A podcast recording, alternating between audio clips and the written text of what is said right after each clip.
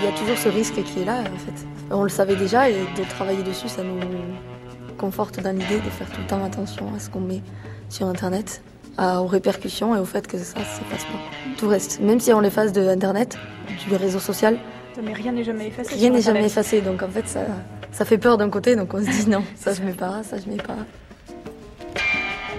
Bonjour à tous. Le cyberharcèlement est un phénomène de plus en plus répandu. Insultes, piratage de comptes, usurpation d'identité, publication d'images ou de vidéos volées, propagation de rumeurs, les dégâts peuvent être considérables et personne n'est à l'abri.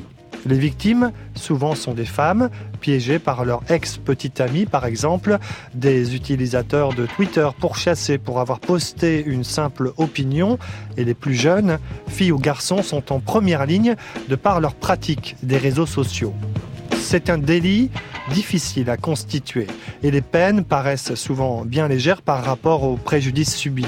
Les médecins parlent même, pour certains cas, de syndrome post-traumatique, conséquence d'un choc ultra-violent. Le cyberharcèlement, la haine au bout du clic, c'est la rediffusion d'un reportage à Toulouse signé Stéphane Iglesias. Interception, le magazine de reportage de France Inter. Bonjour Sophia. Bonjour. Alors vous, vous avez été victime euh, sérieusement de cyberharcèlement. Euh, dans quelles circonstances c'est arrivé en fait? J'avais un compagnon, on s'est rencontrés en 2012 et j'ai eu la bêtise de me laisser filmer et prendre en photo par lui. J'avais confiance en lui et puis euh, il s'est servi de ces images pour euh, me faire chanter, pour me, manipuler, obtenir ce qu'il voulait. Euh, vous saviez qui il était, euh, cet homme-là, avant de, où il vous a un peu berné aussi, y compris sur euh, sa personnalité? Non, il m'a complètement berné, complètement. J'ai découvert un tas de choses sur lui euh, bien plus tard. Non, non, j'ai complètement été berné, manipulé. il, m'a menti. C'était vraiment une, une, personne avec un, une seconde vie, voire triple et quadruple vie, quoi. C'est vous qui avez décidé d'arrêter de le voir? Oui, j'ai décidé d'arrêter de le voir. Donc au bout de deux ans, enfin un an et demi de relation, j'avais appris euh, pas mal de trucs à son sujet. Et puis euh, il commençait à être euh, violent, pas physiquement mais psychologiquement. Il commençait à être... voilà, je m'étais aperçue d'un paquet de mensonges et du coup j'ai pris la décision de me séparer de lui. Et c'est à partir de là que tout a commencé quoi. Sophia a 33 ans. Elle est assistante de direction dans une PME de la région toulousaine. Sophia nous a donné rendez-vous chez son amie Anne Pfeiffer, présidente de Cybarso, une association qui lutte contre le cyberharcèlement. C'est par hasard que Sophia a appris que ses photos et vidéos intimes circulaient sur Internet. C'est les amis qui l'ont vu. Euh, y a, je me souviens d'un coup de fil d'un ami qui m'a dit Tiens, c'est drôle, euh, tu t'es mis sur euh, Adopte un mec, ça te ressemble pas trop ce truc, pourquoi t'as fait ça quoi? Vous n'avez jamais adhéré à ce site internet. Non, c'était pas moi, c'était une, usurpation d'identité. Il avait créé un profil à mon nom, avec mon, mon, identité, ma photo, mon nom, mon prénom, euh, mon adresse. Mais ce site internet ne demande pas de garantie pour créer un profil internet La preuve que non. Aucun site ne demande une garantie euh, sur l'identité des gens. Euh la création de profil, euh, c'est absolument libre. Euh, on peut créer un profil euh, en une fraction de seconde avec un nom et un prénom choisi au hasard et une photo qu'on a prise sur Internet. Est-ce que vous avez pu contacter ce site Internet en lui disant écoutez, je veux que vous supprimiez ce profil? Oui. Alors ça, c'est assez efficace. C'est quelque chose que j'ai réussi à faire à chaque fois. Sauf que c'était un moment 3-4 profils par jour. Donc je passais mon temps, on passait notre temps à faire ça parce que je n'étais pas seule à le faire. Donc je, pouvais contacter le, les hébergeurs pour euh, faire supprimer le profil ou enlever les photos et les vidéos parce qu'il y a eu également des, vidéos euh, malheureusement euh, diffusées sur les sites pornographiques et c'était assez rapide en demandant la suppression des profils et des vidéos, il, le faisait de suite quoi. Il y a des vidéos et des photos qui continuent à circuler. Pourquoi? Parce que c'est pas possible techniquement de supprimer tout? Sur les sites, à partir du moment où moi je le demande, où je leur, explique que c'est moi, et que je, demande la suppression de ces photos, ils le font. En revanche, il faut que je trouve ces photos. Et c'est ça qui est compliqué, c'est que je sais pas. Euh, c'est une vraie toile d'araignée, quoi. À partir du moment où il y a une photo qui sort, elle est téléchargée par d'autres sites, donc c'est euh, compliqué d'identifier euh, tous les sites qui diffusent ces photos, quoi. Vous avez essayé de contacter euh, l'auteur présumé euh, de cette usurpation d'identité pour que lui arrête tout simplement de le faire ou... Ça m'a détruite de voir ces images sur Internet, de voir les, commentaires des gens, ça a été catastrophique euh, pour moi. Donc évidemment, je, lui ai supplié de les retirer et il n'a pas fait. Quant à la police ou au système judiciaire, euh, c'est compliqué d'apporter euh, déjà la preuve de ça. Et puis c'est compliqué euh, pour la police. Il n'y a, pas beaucoup de services qui ont la compétence pour le faire. Il n'y a personne qui a pu m'aider. Il n'y a personne qui a pu me renseigner, même la cyberpolice que j'ai contactée, elle a dit que c'était impossible de, de m'aider. quoi. Donc j'étais euh, toute seule face à ça. Non. Ça ne s'est pas limité à la simple diffusion de photos et de vidéos, ce qui était déjà beaucoup. Il a créé des profils avec euh, mon, numéro, mon numéro de téléphone euh, professionnel, mon adresse professionnelle et personnelle.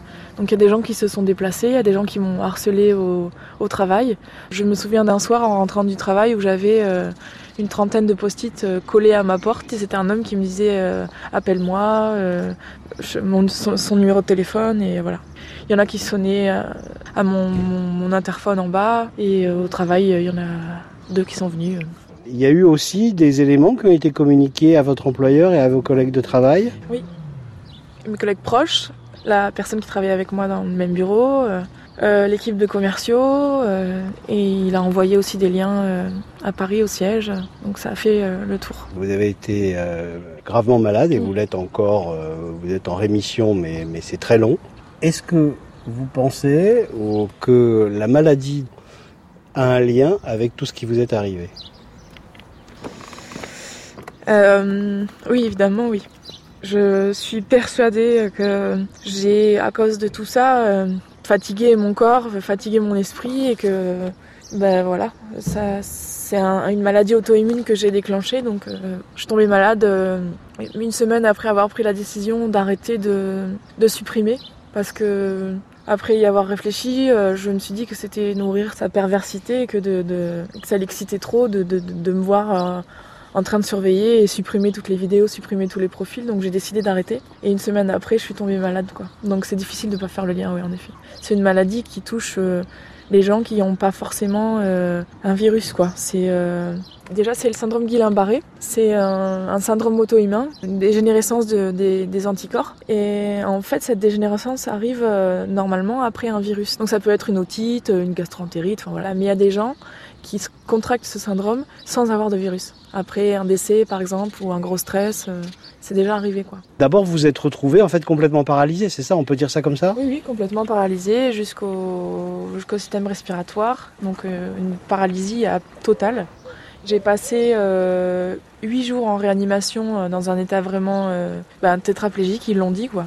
J'ai abandonné mon corps à ce moment-là. Et quand je me suis réveillée, quand ils ont commencé le traitement et à filtrer mon plasma, euh, j'ai appris que euh, mes amis avaient créé ce collectif et cette association. Ben là, euh, il n'a pas fallu attendre beaucoup de temps pour que je rebondisse. C'est fou à dire quoi, mais j'ai eu envie de voir ça d'une façon positive, alors que ça a été dégradant, humiliant et que pour voir le côté positif de la chose, bah, faut vraiment gratter. Et bien là, euh, ça m'est apparu quoi, vraiment. J'ai eu envie d'avoir une meilleure considération pour moi d'abord parce que c'est assez égoïste mais voilà en sortant de la maladie il, il le fallait que j'ai une meilleure considération pour moi que ok mon image avait été utilisée mais euh, bah à moi à nous de se servir de cette histoire pour en faire quelque chose de positif ce qui est important à dire, c'est que c'est une association qui aide pas que les gens qui ont des problèmes avec leur image par rapport à des photos euh, nues ou pornographiques. Ça peut être aussi le cyberharcèlement euh, d'anciens collègues de travail ou enfin de jeunes entre eux. De, enfin, c'est ça, ça touche vraiment le, toutes les, les victimes de cyberharcèlement. Qu'est-ce que vous ne referiez pas? Ce que je ne referai pas, euh, c'est évidemment que je ne me laisserai pas filmer et que je me laisserai pas faire prendre en photo. C'est sûr que je le ferai pas et je pense que je le ferai plus jamais. Ça a été une erreur, c'est sûr.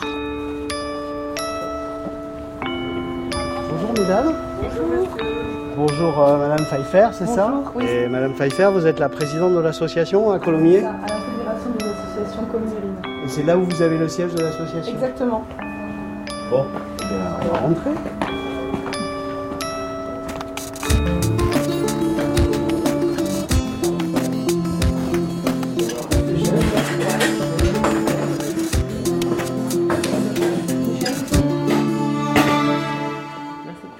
Anne Pfeiffer, qu'est-ce qui a fait que vous avez créé cette association euh, Cibarso Bon, en fait, déjà pour la, la première raison, c'est parce que euh, on a une amie qui est victime de cyberharcèlement. Et donc, euh, quand elle est tombée malade il y a quelque temps, on voulait absolument que quelque chose soit fait parce que ça faisait trois ans que ça durait. Et donc, on s'est dit, euh, voilà, on va essayer de se mobiliser pour que au moins elle puisse se rétablir euh, sans avoir ces problèmes de cyberharcèlement et que ça cesse. Et puis pour une deuxième raison, parce qu'en fait, je suis enseignante euh, en lycée et puis je me rends compte que mes élèves utilisent euh, pas toujours très bien les réseaux sociaux. Et donc j'étais sensible à ça et je voulais faire de la prévention. Comment ça s'est passé en fait la création de l'association et quelles ont été vos premières actions? Alors au départ, donc c'est euh, par rapport à notre ami, on a créé un collectif. On a fait une pétition en ligne qui aujourd'hui euh, regroupe 12 000 signatures. Il y a quelques médias euh, qui nous ont contactés et euh, on a demandé en fait à ce moment-là, dans tous les entretiens qu'on avait, d'une part euh, aux gens de signer la pétition, mais aussi s'il n'y avait pas des personnes qui pouvaient nous aider d'un point de vue technique pour justement euh, rendre son irréputation en fait à notre ami. Donc l'irréputation, c'est la réputation sur Internet. C'est ça. Du coup, on a rencontré des gens qui nous ont aidés et on s'est dit, bah, il n'y a pas de raison que ce soit que pour notre ami. On a envie de créer une association et de s'investir pour lutter contre le cyberharcèlement. Quelles sont les principales difficultés que vous avez rencontrées euh, avec l'association ou euh, avec votre ami qui euh, a dû sans doute faire appel à la justice, je suppose? Bien sûr qu'elle a, elle a porté plainte, parce qu'au départ, euh, il y a des gens qui disaient, mais en fait, il suffit de porter plainte, mais euh, ce serait tellement simple. Il se trouve que la personne qui lui fait subir cela se cache derrière son écran, en fait, en utilisant euh, différents moyens pour qu'on ne puisse pas remonter à elle, ce qui fait que, à lui, pardon, ce qui fait que bah, les plaintes étaient au départ toutes classées sans suite, non pas parce que la justice fait pas son travail, mais tout simplement parce que c'est impossible d'identifier la personne. Est-ce que l'association a aidé à ce que euh, l'action judiciaire progresse? Alors, au niveau de la justice, euh, nous, on ne sait pas où ça en est, puisque l'affaire est en cours, puisqu'il y a euh, une juge d'instruction qui a été nommée. Mais euh, par contre, au niveau de l'association, ce qu'on a réussi à faire, c'est que maintenant, lorsqu'on tape donc le nom et le prénom de notre ami sur Internet, eh ben, il n'y a plus, en tout cas sur la partie Google que tout le monde va euh, regarder quand on rencontre quelqu'un ou autre, eh ben, euh, il n'y a plus du tout de lien euh, direct vers des choses qu'elle ne veut pas voir en ligne. Et on comprend bien que la principale difficulté, elle est technique parce qu'il n'est pas toujours possible de remonter à la source, c'est-à-dire à la personne qui est auteur des délits ou des crimes. Ce qui est particulier dans le cas du cyberharcèlement, c'est que si quelqu'un vous agresse, bah, il peut y avoir des témoins, il peut y avoir des preuves euh, matérielles euh, qui sont rapidement établies. Là, il y a des témoins. C'est vrai que les gens sont témoins, puisqu'il y en a, il y a d'autres personnes qui voient ce qui est diffusé sur vous. Le problème, c'est que euh, votre agresseur, il est complètement protégé par son écran. Donc, euh, c'est très très compliqué ensuite de prouver qui est derrière tout ça. Anne Pfeiffer, là, on attend euh, une personne que vous avez rencontrée à la suite d'un appel que vous aviez lancé pour l'association. Justement, ça sonne. Donc, on va aller l'accueillir.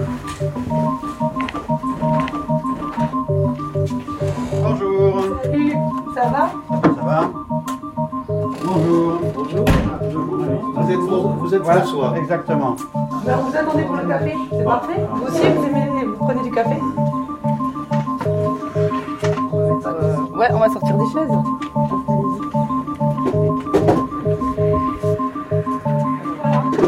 Est-ce qu'il y en a assez pour tout le monde J'ai lu un article sur la dépêche euh, qui, racontait euh, euh, l'histoire de, Sofia et les conséquences dramatiques.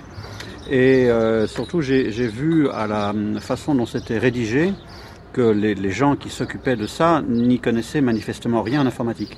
Ils parlaient dans l'article de brouilleur d'IP, mais c'est un terme qui n'existe pas techniquement. Ça, voilà. Donc je, tout de suite, j'ai compris qu'ils ne savaient pas comment faire pour avoir la preuve. Parce que le, le problème, euh, d'après ce que j'ai compris, euh, la justice est, est bloquée parce que ben, on, on bute sur euh, la preuve du harcèlement. euh, comment prouver que c'est bien un tel qui écrit ça Voilà. Et effectivement, c'est pas facile à prouver. Vous, vous faites partie d'un mouvement qui s'appelle les Anonymous, c'est ça? Ça n'existe pas. Les, les, les Anonymous, c'est un mythe. N'importe qui peut se déclarer Anonymous. On n'a pas besoin, on n'a pas une carte de membre, ça, ça, voilà. Donc, euh, dans, le sens où je, préfère garder mon anonymat, effectivement, ben voilà, je suis un anonyme. Donc euh, maintenant, la, mode, c'est dire anonymous. Bon, alors je rajoute le mousse derrière, mais je ne fais partie d'aucun club. Euh, non. Et alors, euh, sans entrer trop dans les détails, euh, c'est votre secteur d'activité, l'informatique Oui, oui, oui. oui. donc, donc vous avez une expertise quand même. Oui, oui, tout à fait. Et plus, euh, c'est-à-dire je fais partie des, des, quelques assez rares fournisseurs d'accès associatifs. C'est-à-dire que la plupart des gens, ils ont accès à Internet en passant par Free, Orange, etc. Mais il n'y a pas que eux il existe des tout petits fournisseurs associatifs, donc on ne connaît pas évidemment. Et du coup, en tant que fournisseur, on doit pouvoir identifier sur requête judiciaire euh, telle heure à tel jour qui a utilisé telle adresse IP. Qu'est-ce qui fait que la justice, euh, d'après ce que je comprends, est un peu démunie et alors du coup, qu'est-ce qu'on peut faire pour se protéger? Ah, Pour se protéger, on peut pas. C'est, euh, il, va falloir intégrer ça. Euh, maintenant, c'est, une révolution de la société. Euh, il y a eu avant Internet et puis il y a après Internet. Avant Internet, il y avait une vie privée. Ce que le village colportait entre le curé et le maire, il y avait des messes basses, etc. Bon, très bien. Maintenant, ça n'est plus possible. Tout est mondial instantanément les vidéos que s'échangent les jeunes de nos jours, c'est l'équivalent pour, pour ma génération et la vôtre des petits mots qu'on se mettait sur des petits bouts de papier à la cour de récré. Sauf que le petit mot, petit bout de papier à la cour de récré, à la fin de la cour de récré, il avait disparu. Et sur Internet, c'est pas le cas. Il n'y a plus le, le, le droit à l'oubli comme ça. Quelque chose qui, qui existe sur Internet, c'est très difficile. De, on peut le copier euh, infiniment sans perte de qualité. C'est très difficile de, de s'en protéger. Et quand on veut nettoyer, quand on a un problème, quand on veut euh, faire supprimer, donc vous me dites qu'on peut pas s'adresser à Google, par exemple, en lui disant, écoutez, euh, je, je suis victime d'un harcèlement retirer euh, tel et tel contenu Alors, ça peut marcher si on passe d'abord par la justice et qu'on obtient une décision justice. Donc là, oui, effectivement, euh, Google, quand même, bon, s'il reçoit une requête de la justice française pour retirer tel ou tel truc, bon, normalement, il va le faire. Mais si vous êtes un simple particulier, euh, il va, d'abord, il va vous répondre, euh, prouver qui vous êtes. Envoyez une copie de votre pièce d'identité avec photo et tout et tout. Donc voilà, c'est très compliqué. Oui, bonjour, c'est Stéphane Iglesias euh, pour Interception. Merci. Bonjour Hélène Chéric, vous êtes avocate à Toulouse et vous défendez notamment des victimes de cyberharcèlement. Est-ce qu'il y a aujourd'hui une législation spécifique en la matière? Il y a eu toute une évolution euh, jurisprudentielle qui a fait qu'aujourd'hui, nous avons un délit spécifique pour condamner justement les auteurs de cyberharcèlement. Désormais, on a cet outil-là qui permet donc de lutter contre cette pratique du revenge porn, la revanche pornographique, c'est-à-dire la personne qui est quittée, qui va vouloir à tout prix se venger en diffusant donc sur le net des photographies, des vidéos donc à caractère sexuel dans le but évident de nuire à l'ex-conjoint à l'ex-compagne. On a vu deux victimes hier, dont une que vous défendez, euh, Sophia, dont un ex-conjoint, par exemple, l'inscrit sur un site internet. Normalement, le fait de l'inscrire sur un site internet, ce devrait être illégal. Est-ce que ça l'est vraiment dans l'état actuel du droit? Ça l'est. Il y a déjà un délit qui est celui de l'usurpation d'identité. En l'occurrence, c'est ce qui s'est produit. Dans un premier temps, il l'a menacé de diffuser des vidéos et des photos en disant pour le moment tu as bien de la chance, je bloque ta famille et euh, tes proches, ton entourage professionnel. Mais si ça continue, donc c'est ça a été un chantage crescendo, je vais le diffuser auprès de tes proches. Et il a fini par mettre à exécution ces menaces. Des personnes de son entourage très proche ont reçu directement dans leur boîte mail un lien pour voir donc une vidéo, une photographie intime de Sophia. Qu'est-ce que vous espérez euh, des magistrats euh, qui suivent ce dossier? Sophia, systématiquement, a dénoncé les faits que lui infligeait donc son ex-compagnon. Elle a déposé plainte et en 2015, ça a été un choc pour elle. Elle s'est rendue compte que le parquet avait classé l'ensemble des plaintes qu'elle avait déposées. Une fois qu'elle a eu euh, accusé le coup, c'est certain, elle s'est dit qu'est-ce qu'on fait? Donc on a ensemble évalué et étudié l'intégralité de, de son dossier. Après que je lui ai bien indiqué les risques d'un non-lieu, après que je lui ai dit qu'il fallait consigner également auprès du régisseur du tribunal une somme d'argent, elle a voulu continuer le combat en se disant que voilà un juge d'instruction disposerait de davantage d'outils pour mener de nouvelles investigations qui permettraient d'appréhender monsieur et de caractériser donc à la fois l'infraction dont elle se plaint, mais également l'auteur de l'infraction. Parce qu'il faut quand même savoir que cette personne a déjà été condamnée par la justice pour des faits similaires sur une autre ex-compagne.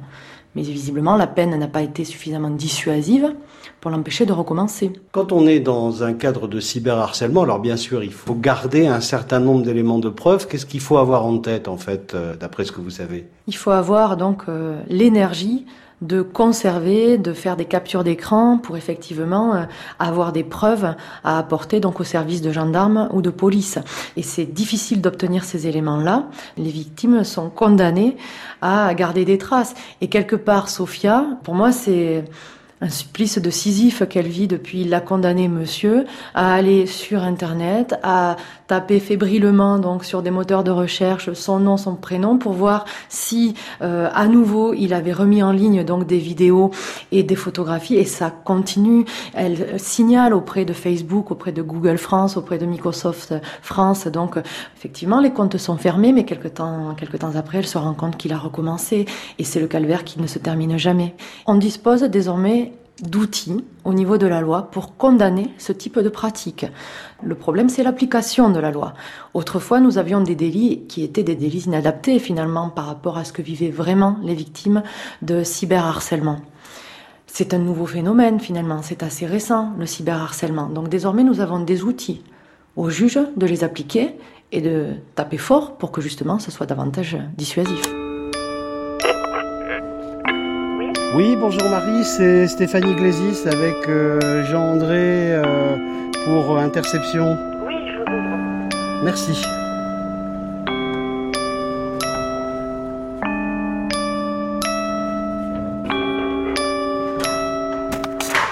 Il y a quelques mois, j'ai appris que mon ex-compagnon avec qui j'étais déjà séparée depuis deux ans, avec lequel je travaille, avait créé donc deux sites me concernant euh, avec des photos donc de moi nue, donc des photos euh, de notre intimité sur deux sites, euh, je ne sais pas si on peut appeler ça des sites pornographiques, mais enfin des sites d'échange ou je ne sais pas trop quoi. Et avec en créant donc euh, deux comptes avec mon prénom euh, et en se faisant passer pour moi en dialoguant et en discutant avec les, les hommes qui venaient regarder mes photos et en se faisant passer pour moi. Est-ce que vous l'avez contacté pour lui demander d'arrêter ou de fermer ses comptes? De suite, hein.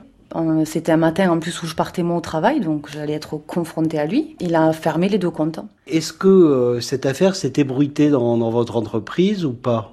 Oui, moi j'en ai euh, parlé donc à mon employeur qui a été euh, vraiment très présente durant cette période et très compréhensive d'ailleurs.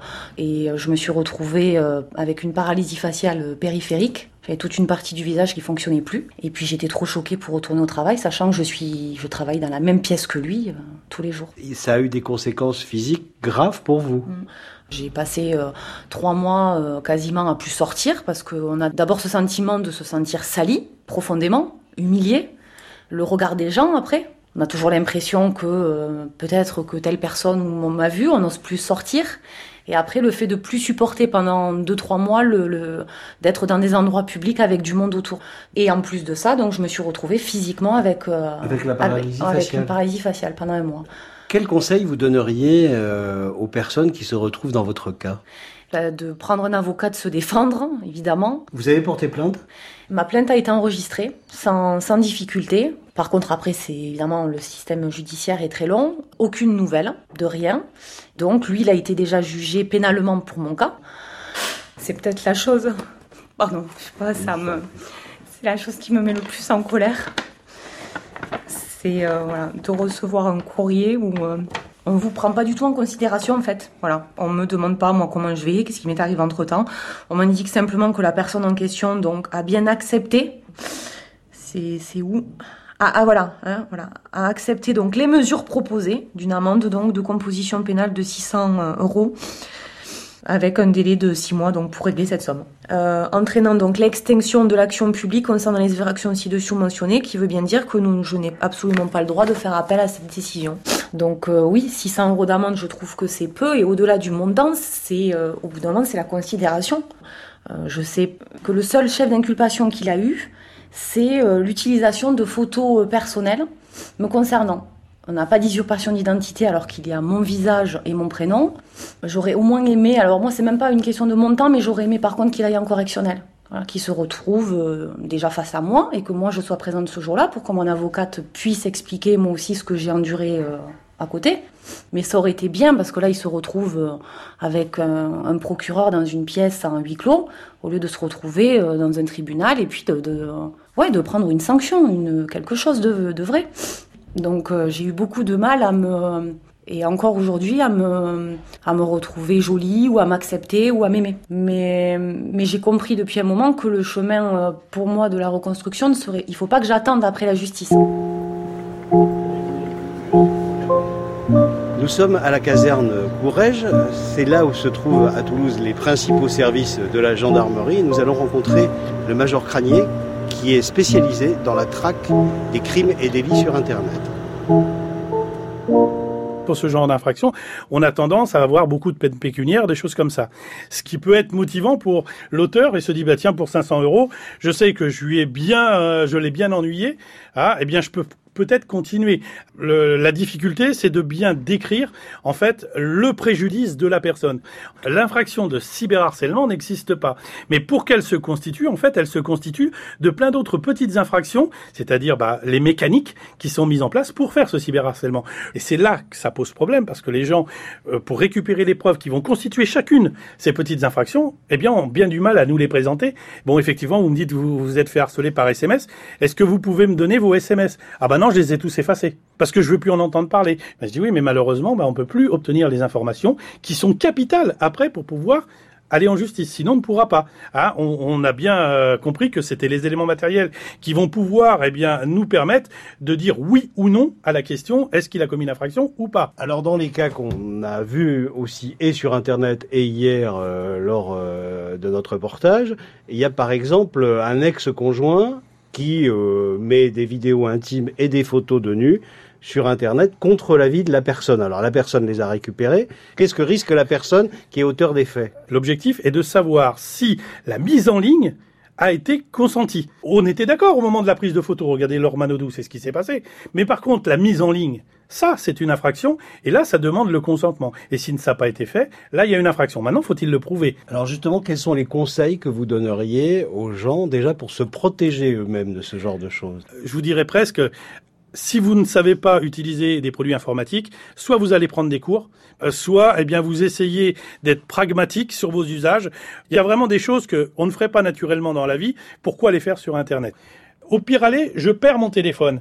Mais si vous on n'a pas de mot de passe, si j'ai pas d'antivirus pour les logiciels euh, qu'on va introduire, et si j'ai pas du chiffrement qui va empêcher la lecture de tout ce qu'il y a sur mon téléphone, bah dès que je le perds, bah j'ai donné toutes mes données personnelles. Quand on sait que le téléphone c'est quasiment le point central à l'heure actuelle et à l'avenir, ça sera sûr de l'ensemble de l'écosystème numérique, bah là on dit bah c'est l'objet le plus précieux que j'ai et pourtant bah, je, je le sécurise même pas.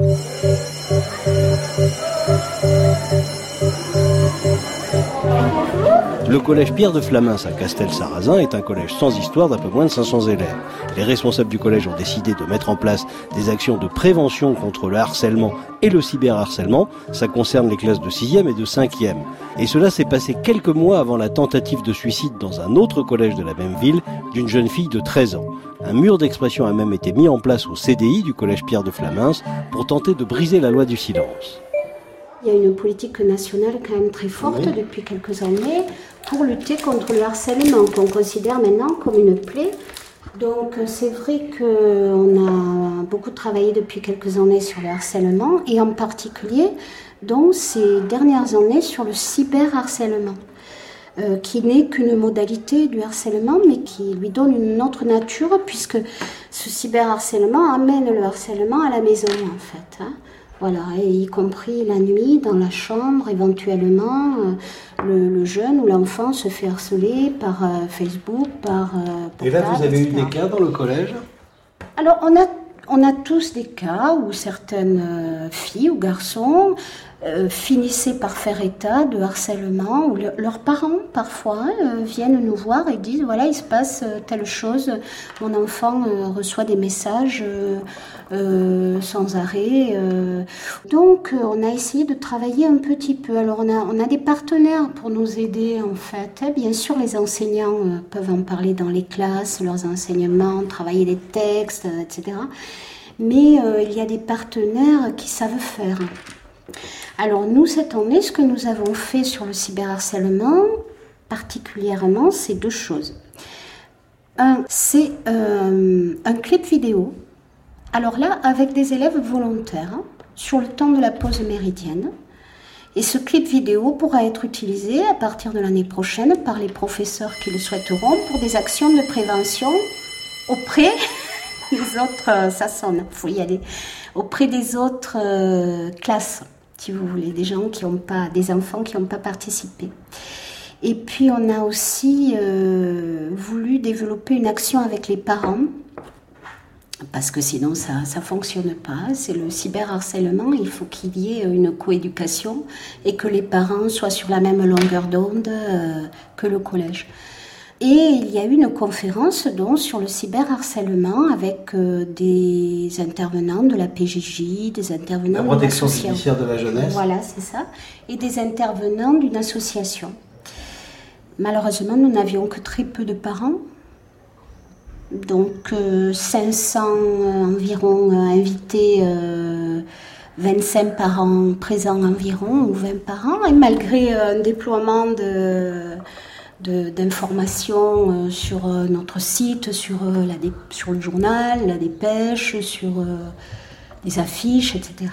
Voilà. C'est difficile parfois de, de, mobiliser. de mobiliser les parents.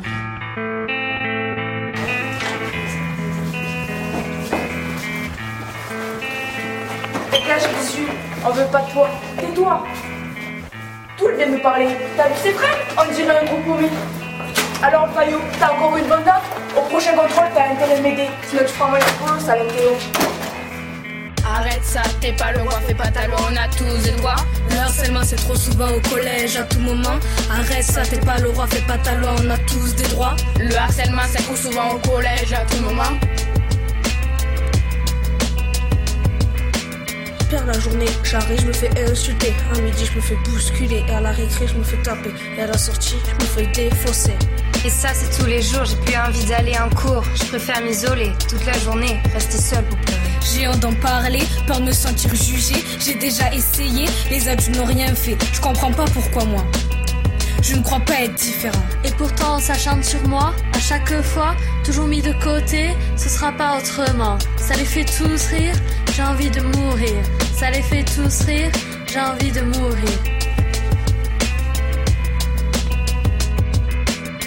Arrête ça, t'es pas le roi, fais pas ta loi, on a tous des droits. Le harcèlement c'est trop souvent au collège à tout moment. Arrête ça, t'es pas le roi, fais pas ta loi, on a tous des droits. Le harcèlement c'est trop souvent au collège à tout moment. Vous qui vivez ça, ne vous repliez pas. Allez en parler, cette chanson est là pour ça. Réagissez c'est vrai qu'il peut être surprenant de voir des, des, des garçons de 14-15 ans, voir des filles de 14-15 ans harceler d'autres filles parce qu'elles s'habillent avec des jupes trop courtes, par exemple, ou parce que euh, elles ont eu euh, un petit ami euh, et puis un autre le lendemain. Donc, ce sont des propos souvent extrêmement sexistes qui ressortent sur ces messages de, de harcèlement. Voilà. Donc, c'est c'est quand même voilà étonnant. et parfois, il m'arrive de leur dire, mais nous sommes au 19e siècle ou quoi, à, à être encore sur ces questions de, de réputation à partir d'une tenue euh, et euh, l'usage des termes, de termes très crus est, assez courant, c'est vrai. Donc euh, la prévention contre les, violences aussi faites aux femmes, faites aux filles est importante parce que on sent que ben, ces questions d'égalité filles-garçons ne sont pas réglées. C'est-à-dire que malgré toutes les actions qui peuvent être faites, bah ça suffit pas. La preuve. Mais ça ne doit pas suffire. Alors il y a bon, bien sûr plusieurs facteurs qui entrent en jeu, l'entourage familial éventuellement, euh, mais peut-être aussi le fait qu'ils sont dans la construction aussi d'une identité sexuelle et qu'ils s'affirment avec des mots qu'ils connaissent et qui sont devenus euh, euh, peut-être d'usage courant mais qui portent quand même des significations bah, il faut, fortes. Il faut qu'on dise de quoi on parle. Si on dit pute, voilà. Et voilà, donc c'est un terme effectivement qui revient souvent dans les messages. Hein. Et souvent, les filles qui sont victimes de ça euh, disent euh, Mais pourtant, je fais attention à la façon dont je m'habille. Je... Voilà, donc elles, elles, sont déjà dans la justification, alors qu'on euh, n'a pas du tout à, à, les traiter comme ça, tout simplement. Donc il y a encore du travail, c'est à recommencer toujours. Vous êtes Bruno Ramnadi, bonjour monsieur. Bonjour monsieur. Donc c'est vous qui avez organisé la conférence sur le cyberharcèlement, c'est ça? Tout à fait. Je suis donc coordonnateur euh, d'un dispositif atelier relais sur le, sur le Tarn-et-Garonne. Et donc par le biais de la Ligue de l'enseignement 82, donc nous avons euh, mis en place donc cette euh, conférence à l'attention des, des, parents et des professionnels de l'éducation. Ah bah écoutez, je vous remercie de nous recevoir chez vous. Bah, on va peut-être rentrer. Je vous en prie. Il y a un peu de vent aujourd'hui, c'est vrai. Tout hein. à fait.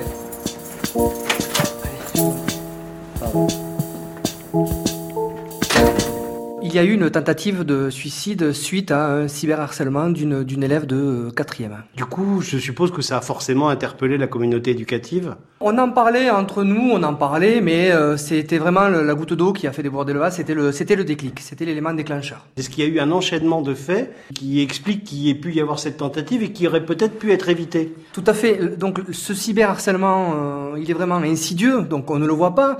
Euh, L'élève euh, arrive chez lui avec ce cyberharcèlement, puisque euh, avant le cyberharcèlement, le harcèlement s'arrêtait aux portes de l'école, sauf que le cyberharcèlement, c'est 24 heures sur 24, et même au domicile. Donc euh, sur Facebook, sur les tablettes, sur les ordinateurs, sur ask.fm, sur Twitter. Euh, donc du coup, l'élève n'a plus de frontières entre l'école et chez lui, il n'a plus de moment de repos. Euh, il n'a peur, il n'ose pas en parler aux parents. Les parents ne détectent pas forcément de prime abord les soucis de l'enfant. Et c'est après donc des, des, des éléments qui s'enchaînent, la phobie scolaire, l'échec scolaire, qui font que l'équipe éducative est alertée et pointe du doigt un dysfonctionnement et donc le cyberharcèlement. En, en l'occurrence, pour cette tentative de suicide, est-ce qu'il y avait eu quand même des signaux d'alerte dont vous aviez pu parler entre vous ou vraiment euh, vous êtes un peu tombés de la chaise les uns et les autres? On est tombés vraiment euh, de la chaise les uns des autres. Comme je vous l'expliquais, le cyberharcèlement c'est vraiment très insidieux, euh, c'est vraiment sournois. Au départ, l'élève en question, donc le harceleur, fait ça pour, pour s'amuser, hein, entre guillemets. Il ne voit pas donc sa victime puisqu'elle est derrière l'écran, donc du coup il ne voit pas l'impact que provoque ce cyberharcèlement. Et donc du coup euh, cette jeune fille euh, très fragilisée par euh, ces harcèlements répétés donc a fait un passage à l'acte. Dans ces cas-là, est-ce qu'on en parle en classe? Est-ce que vous en profitez pour faire de la pédagogie? Nous n'avons pas entendu donc ce cas-là pour pouvoir faire de la prévention auprès des élèves et auprès donc de l'équipe euh, enseignante. Donc euh, dès le début de l'année, il y a des projets qui sont menés au sein euh, des établissements scolaires.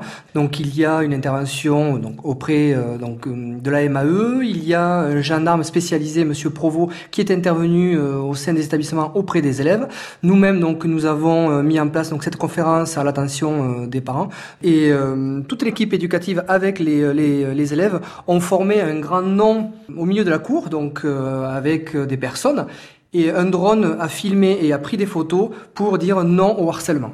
Ce que vous regrettiez quand même, il faut, faut dire ce qui va, ce qui va pas, c'est qu'à votre conférence, il y a eu que 25 parents. Tout est relatif. Que 25 parents. On a du mal à toucher les, les parents au niveau euh, des collèges, au niveau des établissements. Donc, euh, 25 parents pour une conférence sur le cyberharcèlement, je pense que c'est, euh, bon an, une réussite. Pour aller plus loin, il faudrait quoi? Alors on a du mal, vraiment du mal à les, sensibiliser. Euh, on passe par le biais de la FCPE, on passe par le biais de la Ligue de l'enseignement, on passe par le biais de la MAE. Euh, et donc euh, on a l'impression que les parents sont sont auprès de l'éducation nationale, mais ont du mal à s'associer à l'éducation nationale. Est-ce que les parents sont conscients de tous les dangers que ça représente Je ne crois pas. Je ne crois pas. Je pense que les parents sont euh, loin de s'imaginer euh, tous les dégâts que peuvent provoquer euh, ces, cyberharcèlements via Internet, via le Facebook, via le Ask.fm, via le Twitter, via le WhatsApp. Il y a énormément de, sites que les jeunes adolescents et même avant l'adolescence fréquentent et qui font des, ravages auprès de nos jeunes. Le, problème du cyberharcèlement, vous le disiez, c'est que c'est quelque chose de très insidieux. Du coup, c'est très difficile à détecter. Alors, est-ce qu'il y a quand même quelques conseils à donner aux parents comme aux enfants?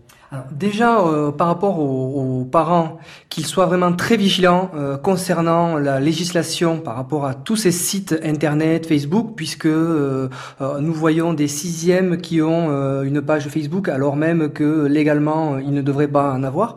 Et les, les, conseils que nous pouvons prodiguer à nos élèves, c'est de faire très attention par rapport aux, aux amis qu'ils acceptent, surtout de ne pas utiliser le dernier site ask.fm qui a très peu de modérateurs par rapport à tout ce qui se fait, et puisqu'il se fait dans l'anonymat euh, complet. Qu'est-ce qu'on peut faire Il y a des outils qui permettent de limiter ce genre de dégâts?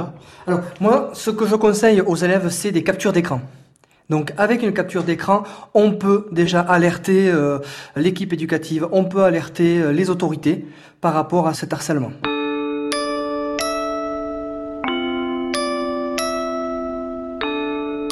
Lauriane et Mathilde ont 14 ans. Elles étaient jusqu'en juin dernier membres du conseil départemental des jeunes du Tarn. Avec d'autres membres de ce conseil, elles ont imaginé un serious game, une sorte de jeu de rôle pour parler du harcèlement. Son nom, Harcel Game, l'Académie de Toulouse l'a trouvé tellement réussi qu'elle a décidé de faire de Harcel Game une ressource pédagogique à la disposition de tous les enseignants. Harcel Game, comment ça marche Un exemple concret avec Mathilde et Lauriane. Vous êtes devant votre ordinateur et Axel, une connaissance du lycée, décide de se venger de son ex Leia. Il publie alors une photo dénudée d'elle. Que décidez-vous de faire? C'est ça. Et alors Cyberbook, euh, vous avez vous avez trouvé un look hein, qui est très très ressemblant à un réseau social dominant. Hein. Mm. Alors qu'est-ce qu'on peut faire justement? Là, on arrive devant la photo. les choix ici, donc, euh, c'est soit aimer la publication, on peut la commenter aussi, la partager, la signaler. La signaler. Après, on a euh, aussi la messagerie, donc pour ça, c'est pour parler avec les élèves. Donc ici, Axel, le harceleur, Léa, la, victime, Miloud et Arnaud, c'est des témoins. On peut aussi aller sur la messagerie scolaire. Donc là, c'est le moyen de prévenir des adultes. La documentaliste, l'assistance sociale, l'infirmière scolaire ou un professeur. Par exemple, si on choisit de cliquer euh, sur signaler ou sur partager, on a un petit message qui s'affiche et qui nous explique euh, donc les conséquences que ça a. Alors lisez-nous le message. Sans penser aux conséquences pour euh, Leia, tu amplifies le problème et tu encourages Axel et les autres à continuer. Au contraire, Leia a pu être blessée, elle s'est renfermée sur elle-même. Les publications sur Internet durent longtemps et peuvent difficilement être effacées. Elles peuvent être très vite diffusées. On a euh, un, un, lien vers le site de netécoute.fr, donc qui lutte contre le cyberharcèlement. Là, on peut retourner sur le mur de Cyberbook et essayer d'autres choix. Donc le mur de Cyberbook est fait exactement comme si une personne euh, allait ben, le soir sur, sa, sur son réseau social. Qu'est-ce qu'elle ferait si elle était confrontée à cette publication? Vu que quand on est, autant quand on est en réel, on peut aller parler, on peut aller débattre. Quand on est là, juste en un clic, on peut amplifier le problème et c'est exactement ce qu'on voulait représenter en, choisissant de faire quelque chose euh, comme si c'était un vrai mur euh, de réseau social. Alors il y a quelques commentaires hein, quand même. Euh. Si on poste un commentaire, là aussi on a plusieurs choix de commentaires. Alors allez-y, par exemple, qui a écrit. Arrête, ça va pas, tu te rends pas compte des conséquences pour elle, ou encore non mais c'est n'importe quoi, t'es trop con mon pauvre, ou encore stop, arrêtez, vous aimeriez être à sa place. Enfin voilà. Donc par exemple, si on prend celui-là, donc euh, le troisième. Et là aussi, on a un petit message qui nous explique. Donc, grâce à ton aide, Axel supprime la photo et va s'excuser auprès de Leia. Il poste un message public. Malgré ça, de nombreuses personnes ont vu et partagé la photo. Donc, les ennuis peuvent continuer pour Leia jusqu'à ce que les gens oublient. Et donc, pareil, euh, le lien vers le site NetEcoute et les informations. Vous avez écrit collectivement aussi les messages et les messages de prévention Oui, donc tous les scénarios, toutes les situations, c'est nous qui les avons faites. Euh, les sites, on les a trouvés, on les a ajoutés dans les ressources du site. Tout euh, est écrit par nous, donc les, des commentaires au choix. Et en fait, on, avait, on prenait des grandes fiches où on écrivait, on faisait des bulles, on écrivait telle bulle a ramené à tel choix. Ça faisait des gros, des gros, des gros arbres, durs à se repérer. Mais, et après, on a donné tout ça au développeur et il a tout tapé et tout codé. Mais à la base, c'est nous qui avons écrit toutes les phrases.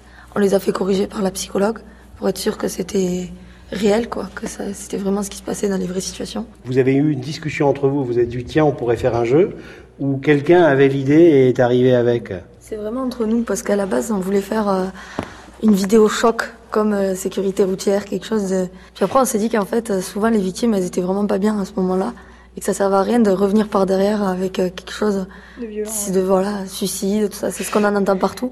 On voulait, on a dit non, nous, on va être différents, on va faire un message positif, leur prouver qu'à partir du moment où elles réagissent, ça peut que s'arranger. Euh, Lauriane, euh, vous imaginiez, avant de vous intéresser au jeu, qu'il y avait autant de dangers euh, sur les réseaux sociaux?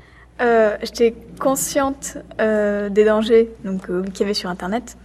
Donc, mais après, enfin moi, on m'a toujours dit de faire gaffe à qui voyait mes publications, tout ça, de faire le tri dans mes amis régulièrement. Donc, euh... Et justement, est-ce que vous utilisez, par exemple, les paramètres de confidentialité? Vous les réglez comment? Vous savez les régler? Oui. Vous savez euh, enfin, Est-ce que c'est oui. votre vrai nom sur Facebook ou un autre ou un pseudo? Moi, c'est un mélange pseudo prénom, donc euh, voilà. Mais après, euh, je sais que en public, on voit rien de mon profil. On me voit juste ma photo de profil et euh, ma photo de couverture. C'est ma vraie photo, c'est vrai. après, euh, je suis un peu cachée, mais bon, après. euh, Et vous, Mathilde Comment moi, vous faites euh? Donc moi, il y a mon vrai nom, mais après, il y a très peu de publications déjà, de 1. Puis mon compte est bloqué, donc si on marque mon nom, les seules choses qu'on peut trouver, c'est des choses avec le CDJ, donc du jour des journalistes, des choses comme ça. Mais ma photo de profil, c'est une image, c'est pas une photo, donc euh, on peut pas voir ma tête.